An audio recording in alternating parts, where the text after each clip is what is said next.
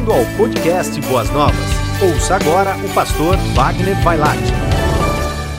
Todas as vezes que nós temos alguma coisa por esperar, às vezes um minuto parece demorar um século, principalmente no Natal.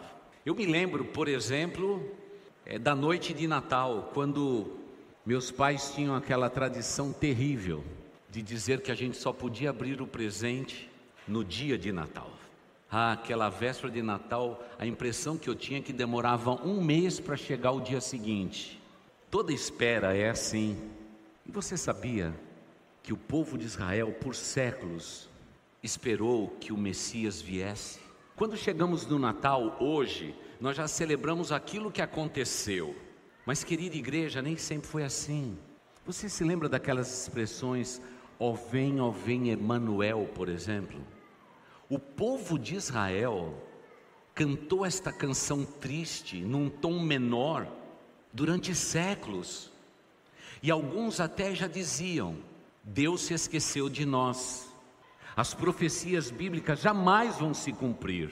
Mas, irmãos, a promessa se cumpriu. Cada um dos profetas disseram exatamente onde Jesus iria nascer, falaram da localidade, falaram dos acontecimentos que cercariam o nascimento do Messias, todos os detalhes, todos eles previstos.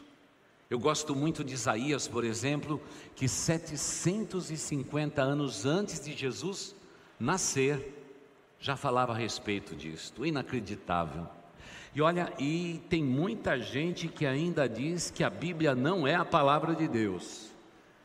Irmãos, não sei como alguém pode ter esta ideia, porque irmãos, essa palavra é maravilhosa. Demorou 1500 anos aproximadamente para ser composta.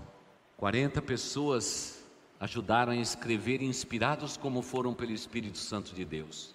Viver em épocas diferentes, separados geograficamente, mas falar exatamente tudo como aconteceu porque por detrás desses homens, homens sim, eles foram inspirados por Deus a escrever o que escreveram e de maneira cirúrgica, precisa, disseram tudo conforme aconteceria. E foi assim que aconteceu. É maravilhoso saber que a promessa se cumpriu. Vamos dar uma olhadinha em um gráfico, só para vocês terem uma ideia de tudo conforme aconteceu. Aquele período do estabelecimento de Jerusalém, Davi, Salomão construindo o templo, aí vem os profetas como Jonas, Isaías, Miqueias e assim por diante. Aí logo se segue aquele período vermelho, onde que os babilônicos tomaram conta de Israel, Logo depois vem o Império Persa, depois Alexandre o Grande e depois amarelinho lá na frente, quase no nascimento de Jesus e no período de Jesus, os romanos. Queridos irmãos, quando nós olhamos para um gráfico desse, nós podemos escrevê-lo porque a história já se passou. Mas você imagina as pessoas por séculos aguardando a chegada do Messias? Você consegue avaliar, aquilatar o que significava espera? Era espera longa demais, a ponto de desanimar, a ponto de dizer: Deus se esqueceu de nós. Mas hoje estamos aqui para dizer para todos vocês que Deus não se esquece do seu povo. Deus não se esquece daqueles que são seus. E quando Deus promete algo, Ele cumpre. E foi assim que aconteceu. E esse homem, chamado Isaías, profeta do Deus Altíssimo, ele estava preocupado demais não com as profecias bíblicas. Veja que coisa curiosa. Não há nenhum sentimento de preocupação a respeito da profecia bíblica em Isaías. O início da caminhada desse homem, não há preocupação a respeito do Messias. Mas um dia, quando o rei morreu, e você sabe o que acontece quando um rei morria naquele tempo. Surgiu um rei que gostava dos profetas e dos sacerdotes, mas de repente ele morria, vinha o seu sucessor, e o seu sucessor não gostava muito de profeta e de espiritualidade. Era como se fosse os reinos iam se mudando de um para o outro, e agora o profeta entrou no templo e diz: O que, que vai ser da minha vida? O rei que sempre me admitiu, o, o rei que sempre me quis no palácio, agora é morto. Se você ler os primeiros seis capítulos de Isaías, você vai perceber claramente que não há preocupação messiânica, não há uma preocupação messiânica a respeito da vinda do Messias. Mas, depois que Isaías tem um encontro real com Deus, ele começa a falar a respeito de quem? Do Messias. E foi ele que escreveu muito a respeito do Messias, entre outros profetas. Sabe o que isso nos ensina, igreja? Que para celebrarmos o Natal, nós não podemos perder de vista o Senhor do Natal, o Rei dos Reis, o Senhor dos Senhores. Porque em qualquer tempo da minha vida, da tua vida, da nossa história, da história de Israel, ou de que nós perdemos o foco da nossa vida nesse Cristo maravilhoso, no Messias esperado, bem provavelmente nós perdemos a visão do reino. Tanto é, querida igreja, que vocês sabem, Isaías era um profeta dos palácios, vivia do bom e do melhor. Quando o rei morreu, ele falou: O que, que vai ser de mim? Ai de mim. E agora ele tem um encontro com Deus, e esse encontro vai transformar a sua vida de uma maneira que nunca mais vai ser a mesma. Qual que vai ser o foco agora desse homem chamado Isaías vai ser o Messias esperado, o Messias grandioso do nosso Deus.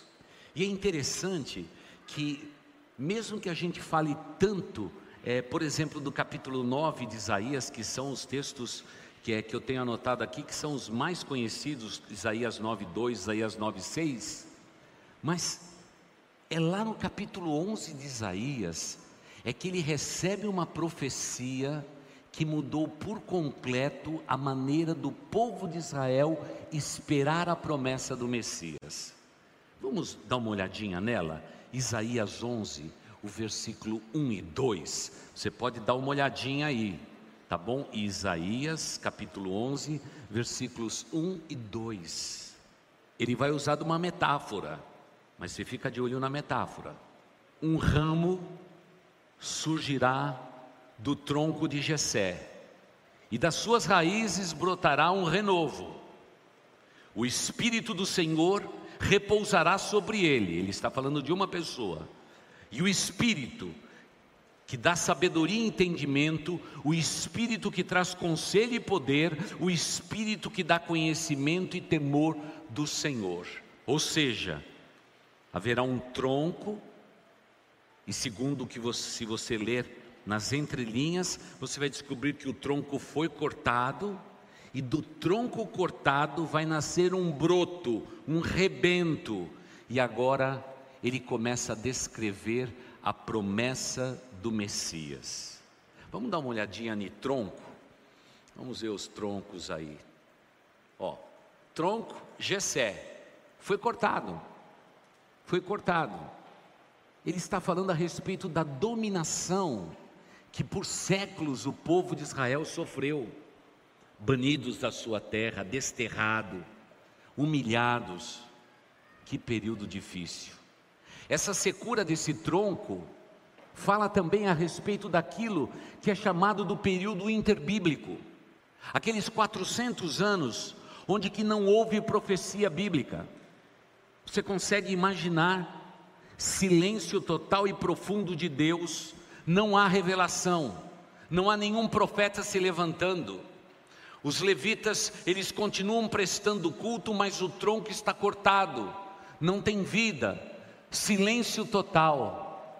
Mas Isaías diz assim: do tronco cortado vai nascer o broto, e desse broto virá um rebento, cheio de conhecimento e sabedoria. Ele está dizendo: o Messias vai chegar. Essa é a metáfora. Me mostra aí o toco, ah, o rebento ali. Irmão, você já percebeu que a natureza às vezes é assim? Alguém vai lá e corta a árvore e teimosamente o broto nasce. Anos atrás eu estava no Minhocão, depois de dar aula na faculdade teológica, no curso de mestrado, estava voltando no Minhocão, tudo parado. E tinha que estar aqui à noite na igreja. Que desespero foi aquilo. A coisa estava tão feia que na minha frente um táxi começou até brincar de baralho com um amigo, porque já tinha recebido a notícia que ia demorar demais. E eu parado lá. E aí comecei a resmungar e dizendo: Senhor Deus, sou teu servo, no meio desse trânsito, no meio desse caos, preciso me reunir na tua igreja. Senhor Deus, e eu comecei a olhar para a direita e para a esquerda e disse assim: dá um livramento. Nada. Para dizer a verdade, apareceu uma senhora na janela, bem perto do minhocão, e com uma xícara, saindo fumaça de café, olhando para mim. Naquele momento, a gente diz: Ah, Senhor Deus, eu queria pular. Senhor, dá um jeito. Silêncio. Uma hora e quinze. Até que os bombeiros puderam remover aquele carro que pegou fogo em cima do minhocão, quase chegando na consolação. Apagou o fogo, tiraram aquela enorme Kombi do lugar e aí pudemos passar. Só que antes de sair, eu reclamando muito, eu dei uma olhadinha e vi que no meio da construção, no meio do guarda-reio das duas vias, havia um punhandinho de terra e havia uma flor nascendo ali, uma plantinha nascendo naquele lugar. Sabe como é que Deus fala com os seus servos, né? Disse assim: Você está reclamando disso tudo? Eu sou o Deus que dou vida onde não tem vida, meu filho. Me lembrei dessa, desse texto, do rebento de Jessé. Tinha um pouco d'água, saí, abri a porta, peguei a plantinha, coloquei dentro de um copo d'água. Fiz questão de trazer de volta, para que eu nunca me esqueça que, mesmo no meio do caos, existe vida, existe possibilidades de Deus. Você está vivendo caos em tua vida? Deixa eu mencionar as possibilidades de Deus para você. Não se desespere. O Senhor que fez a história, Ele tem o controle absoluto das nossas vidas. E no tempo certo, Ele cumpre as suas promessas. Hoje, se você for lá no templo antigo, você vai ver uma árvore frondosa. Ela está lá. Fiz questão de vir e pedir para plantar. Ela está lá, bonita e exuberante. Todas as vezes que eu vou lá no templo antigo, minha mente tem que voltar para aquele lugar e dizer: as coisas mais desprezíveis deste mundo é aquele que Deus escolheu para confundir as sábias e entendidas, porque esse é o nosso Deus Todo-Poderoso. Ele diz ao coração do profeta: Você era o profeta do palácio, mas Isaías, a partir de agora, você vai ser profeta no meio do povo. E eu agora vou te dar profecias fresquinhas, tirada do meu altar com brasa viva. E você vai incendiar o coração do meu povo, que tem como morta, como desanimada, como se minha palavra tivesse sido esquecida em algum lugar. Diga a este povo, do tronco de Jessé, vai nascer um rebento e um broto, e ele será esperança, temor de Deus, se levantará para a justiça, se levantará para a equidade. Ele será o meu filho amado, o Messias esperado. Mas o mais curioso é que antes desta alegoria, pasmem os irmãos, ele já tinha falado dessa profecia, mas não era suficiente para ele entender a dimensão de que a promessa se cumpriria. Muitas vezes Deus começa fazendo algo grande na nossa vida, só que nós não temos a perspectiva de futuro. Confesso aos irmãos que eu também não tenho, porque tenho que admitir, muitas das coisas que hoje eu estou colhendo, eu plantei há muitos anos atrás. Sabe aquela história?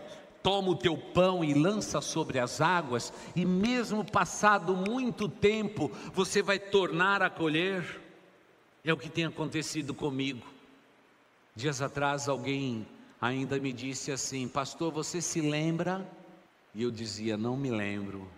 E aí vem aquele jovem pastor com a sua esposa, seus filhos, e dizendo: Pastor, você pregou lá na praça Dom José Gaspar. Era um dia de semana e você estava lá pregando. Eu estava comendo um lanche para ir para o meu serviço. Eu era office boy. E você pregou. E eu entreguei o meu coração a Jesus. E hoje sou um pastor.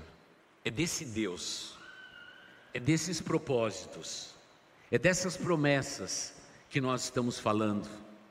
Somos tão desprezíveis que não conseguimos entender o nosso futuro. E como eu gosto de dizer, fique tranquilo, porque lá no teu futuro Jesus já deu uma volta. Ele já sabe de tudo. O que nos compete é crer que a palavra de Deus está mais em dia do que o jornal que vai sair amanhã, como disse anos atrás o Dr. Billy Graham. Sim, a atualidade da palavra de Deus, mesmo falando de coisas antigas, está falando também do futuro. E a promessa se cumpriu. A promessa se cumpriu. Abra comigo em Isaías 9, verso 2, e fique aberto no capítulo 9 de Isaías. Olha o que esse profeta falou.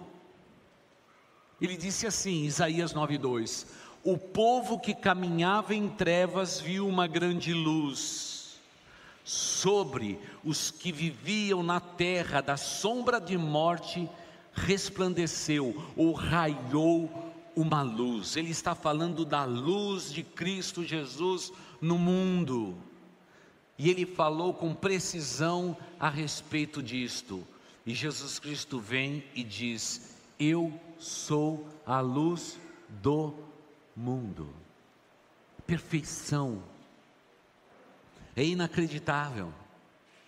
Jesus veio para ser a luz, não somente de quem andava em trevas, mas daqueles que andam em trevas nos dias atuais. É por isso que o Natal é uma oportunidade ímpar de você compartilhar a fé que você tem em Cristo Jesus. Porque a esperança do Natal repousa sobre uma pessoa, o Senhor Jesus Cristo. Nesse mesmo capítulo 9, no verso 6, a palavra de Deus completa-se depois de falar a respeito de contextos históricos do seu tempo, ele vai dizer: Porque um menino nos nasceu, um filho nos foi dado, e o governo, o poder, a autoridade está sobre os seus ombros, e ele será chamado Maravilhoso conselheiro, Deus poderoso, Pai eterno e Príncipe da paz. Ele está falando dele, do Senhor Jesus Cristo. Ele não está pondo nem tirando, ele está declarando que o povo que andava em trevas viu uma grande luz, porque um menino nos nasceu, um filho nos foi dado, e o governo está sobre os seus ombros, e o seu nome será: dois pontos, maravilhoso conselheiro, Deus, que mais? Pai da eternidade e príncipe da paz. Exatamente como Jesus Cristo veio, como alguém 750 anos pode descrever as características do ministério deste Cristo que viria.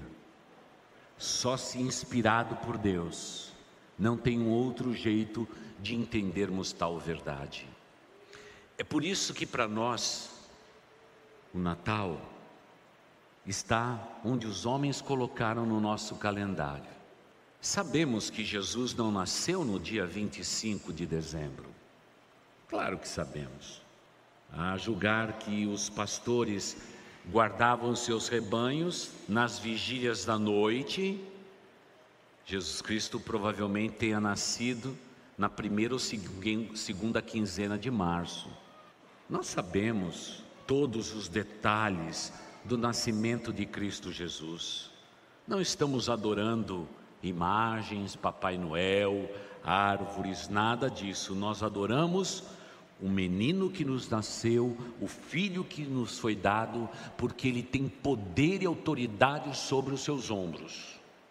E não importa a circunstância que estejamos vivendo hoje, querida igreja, há poder e autoridade pelo nome de Cristo Jesus. Na sua vida, pode se levantar demônios, eles cairão por causa do nome que está sobre todo nome, o nome de Jesus Cristo, porque há poder e autoridade neste nome. Nós não estamos mais em treva, no singular, treva arquitetada pelo inimigo das nossas almas ou poder de trevas no plural, conforme arquitetado pelo inimigo das nossas almas. Nem treva, nem trevas, porque nós estamos na luz do Senhor Jesus. E glória a Deus por isto. Estamos na luz de Cristo Jesus. É por isso que nós temos a certeza absoluta que há poder e autoridade, há uma investidura de poder sobre a vida de Jesus Cristo. Ele é tudo isso para nós. É por isso que, mesmo que a pandemia se avolumar, mesmo que esse período de distanciamento for mais longo do que esperamos, se alguém pensa que a igreja de Cristo Jesus vai fechar as suas portas, fique tranquilos, porque daqui a pouco as portas estarão abertas. E 2021 será o ano da grande colheita. Multidões haverão de se converter ao Cristo de Deus. Porque o nosso Deus não está morto, nosso Deus não está em crise, Ele é o Senhor absoluto da igreja, e as portas do inferno não vão prevalecer contra a igreja de Jesus. E me permita dizer: as portas do inferno não vão prevalecer contra o teu lar, contra a tua casa, contra o teu negócio, contra os teus sonhos, porque o príncipe da paz, o rei dos reis, ele já veio, ele já fez a sua obra, e ele deixou sobre a face da terra o seu povo, para abençoar as nações da terra. Por favor, povo de Deus, abençoe as nações da terra. É para isso que fomos chamados. Fomos chamados com uma vocação. Não estamos nesse mundo para construir a nossa vida, mas construir o reino de Deus sobre a face da terra. Enquanto construímos o reino, Deus é tão bom que dá os extras sobre a sua vida, para que você construa a sua própria vida, mas não tire os olhos do reino dele, porque, como pudemos ver naquele trechinho da história, homens, reis se levantaram, caíram, mas a igreja de Cristo Jesus, ela continua no seu lugar. Ela será atacada como sempre foi. Talvez daqui para frente será mais atacada e perseguida, mas estaremos tranquilos, sabe por quê, irmãos? Quanto mais nos perseguir, mais nós vamos crescer, mais nós vamos multiplicar, porque Deus não nos deu espírito de covardia ou timidez, mas é espírito de ousadia, para fazermos mais pelo reino de Deus enquanto há tempo, e o momento é este. Aproveite o Natal e proclame aos seus queridos e amados. Conte a história do Natal. Fale aos seus filhos e à sua descendência. Compartilhe com eles, porque essa história tem que ser contada de geração em geração. Diga que houve um profeta que se levantou 750 anos antes de Cristo e disse exatamente que um dia um menino nos nasceria e o seu nome seria maravilhoso, conselheiro, Deus forte, Pai eterno, príncipe da paz. E conforme ele disse, aconteceu. Essa é a beleza das Escrituras Sagradas.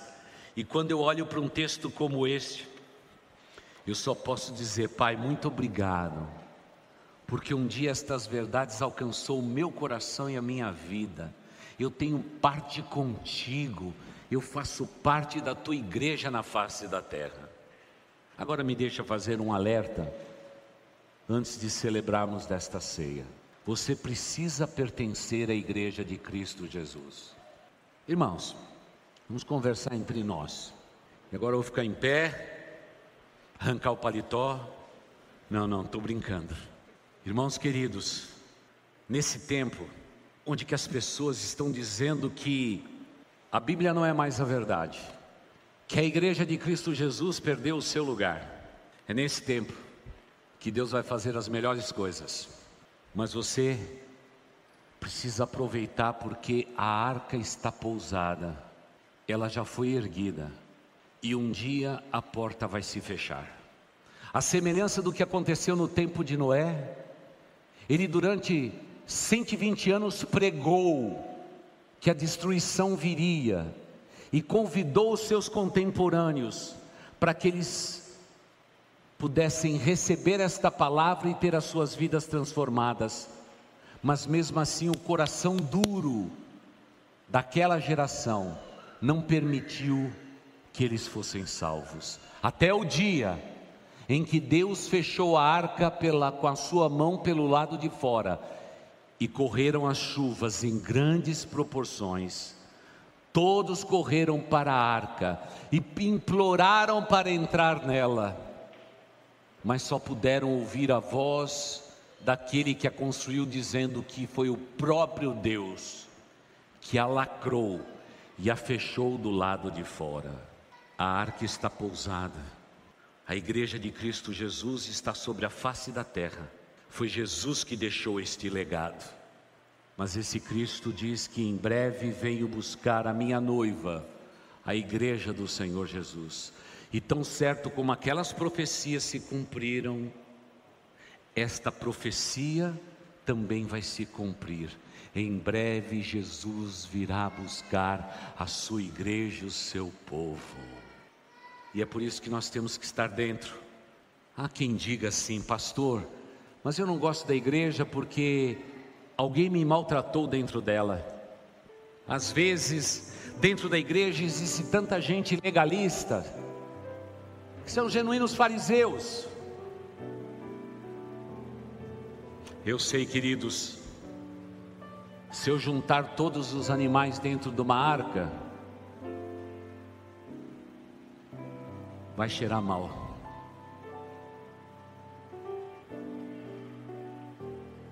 Juntar numa mesma arca homens pecadores como eu e você, de vez em quando não dá certo. Mas não é por isso, é que eu vou cometer a loucura de sair desse barco. Eu vou estar debaixo da autoridade de pessoas e da igreja do Senhor Jesus. Eu não ouso fazer nada se não for através da igreja do Senhor Jesus, porque eu sei quem é o Senhor desta igreja. Talvez pessoas te decepcionaram. Talvez houve um cheiro estranho na tua vida. Mas por favor, não abandone a arca. Não saia dela. Porque a chuva já está chegando. Eu já posso ouvir o som da chuva. Jesus Cristo está voltando, irmãos. Hoje, não olho mais para o mundo ou para Israel para ter a certeza disto. Eu já olho para a igreja de Jesus e já tenho a certeza que Jesus Cristo está voltando. Nunca vi tanto desânimo. Nunca vi crentes com um pé na um pé no mundo, um pé na igreja. Um pé lá, outro pé aqui eu nunca vi como eu vejo no tempo de hoje. Eu nunca vi tantos impostores dentro da igreja de Cristo Jesus. Pessoas que têm Bíblia, carregam Bíblia, fala de Bíblia, mas são pessoas vazias. A promessa se cumpriu. E as demais promessas vão se cumprir, principalmente aquela que fala da volta de Cristo Jesus. Celebraremos agora desta ceia, mas não nos enganemos, que uma igreja como a nossa não sirva de lugar de distração, porque muitas vezes, amados irmãos, estamos distraídos e dizemos: esse é um lugar bom para estar, esse é um lugar muito legal, só tem pessoas boas, eles cantam, eles louvam. Irmãos, tem que haver no teu coração a marca da promessa de Deus, a conversão, o selo do Espírito Santo de Deus, porque sem estes nós não veremos a Deus. Por isso, conclamo você, meu irmão, minha irmã, você que se diz um cristão, você é realmente convertido, convertida? Ou simplesmente você foi ficando porque o ambiente é bom? A experiência de um homem é com Deus, individualmente com Deus, nada mais, nada menos do que a tua intimidade com Deus, é isto que conta. As profecias, elas estão se descortinando, elas estão se desenrolando dos rolos, nos pergaminhos da história e vai culminar com a volta do Senhor Jesus Cristo. E nós temos que estar prontos para nos encontrar com o Senhor Jesus. Por isso não pode ter dúvida no seu coração a respeito da sua genuína conversão arrependimento do seu pecado e a sua nova vida em Cristo Jesus. E se você está dentro da igreja, mas vive como se estivesse no mundo, alguma coisa está errada. Alguma coisa está errada, porque diz a Bíblia Sagrada: quem é santo, santifique-se ainda mais, mas aquele que é sujo, suje-se ainda mais. É tempo de decisão. Por isso, o Natal é tempo de a gente recordar as promessas que elas se cumpriram. Mas o Natal é um tempo de pegarmos o binóculo do futuro e olharmos para frente e notarmos claramente o que Deus está fazendo. Em Isaías, ele disse: A árvore, Israel, foi cortada, decepada da face da terra. Mas haverá um tempo que nascerá um broto da raiz de Jessé. De onde veio Jesus? Da raiz de Jessé. Descendência de Davi.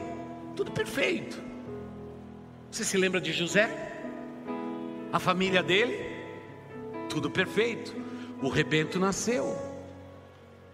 Agora, nós olhamos para aquilo que Jesus Cristo disse. Vocês homens, vocês sabem discernir os tempos e as estações. Vocês sabem que quando a árvore começa a florescer, logo depois virá os frutos. Foi esse mesmo Cristo que um dia disse para uma figueira e amaldiçoou a figueira porque ela não dava frutos. Tronco, rebento, Israel a figueira, ele amaldiçoou porque não dava frutos. É bom perguntar se tua vida é frutífera porque Jesus amaldiçoa tudo aquilo que não dá fruto. E agora ele diz para a sua igreja: fique de olho na figueira. Mais uma metáfora a respeito do final dos tempos. Está falando de Israel, a figueira. E o que está acontecendo aqui hoje, irmãos? Nesse tempo de pandemia em Israel, multidões de judeus estão se convertendo ao Senhor Jesus Cristo e declarando que Jesus de Nazaré é o Messias esperado. Igreja de Jesus, multidões estão se convertendo em Israel. A figueira, fique de olho na figueira, porque o final de todas as coisas está próximo. E agora, eu e você estamos hoje aqui para celebrar desta ceia, no tempo de Natal, compartilhando a respeito da promessa do Cristo que veio a esse mundo. E agora, vamos falar do trigo que vira pão e da árvore frutífera que eu preciso espremer o seu fruto para poder ter o vinho e o suco de uva. E Jesus Cristo disse: Este pão representa o meu corpo, este cálice representa o meu sangue. Celebrem dele, igreja, em memória de mim. E tomaremos desta ceia até que Jesus Cristo volte. E no futuro, essa mesa linda será substituída por um grande banquete nas bodas do Cordeiro. Aleluia. Você vai estar sentado lá naquela mesa? Você vai estar sentado lá naquela mesa? Se você não tem esta certeza, enquanto celebramos essa ceia, ore a Deus e diga: Senhor Deus, Nesta noite eu entrego o meu coração e a minha vida ao Senhor Jesus. E daqui a pouco eu vou orar por você aqui. Porque eu quero que você esteja comigo nos céus. Para celebrarmos das bodas do Cordeiro. O tronco de Jessé foi cortado e brotou. E dessa raiz de Jessé ao ressurgimento de Israel. Desta celebração da ceia, ela aponta para o futuro e sabe o que ela diz? Nós vamos celebrar das bodas do Cordeiro lá. Sabe o que Jesus disse a respeito desses elementos? Eu não provarei mais do fruto da vide até aquele dia que eu beba de novo com vocês esse jejum, essa maneira de Jesus Cristo exemplificar a essencialidade da nossa intimidade, ele está tentando dizer o quanto que uma igreja como a nossa e as igrejas do Senhor Jesus espalhadas sobre a face da terra são importantes aos olhos de Deus. Por isso, se você ainda não entrou nesta arca, entre nesta arca. Finque suas raízes e veja a bênção de Deus sobre a tua vida e sobre a tua descendência, porque é assim que Deus tem abençoado o mundo nesse tempo. E rogo a Deus que vocês estejam plantados na casa do Deus Altíssimo e que Deus possa regar esta planta. E se você está longe de Deus, agora é tempo de voltar. Você ouviu o podcast Boas Novas? Não se esqueça de seguir nosso canal para ouvir mais mensagens que edificarão a sua vida.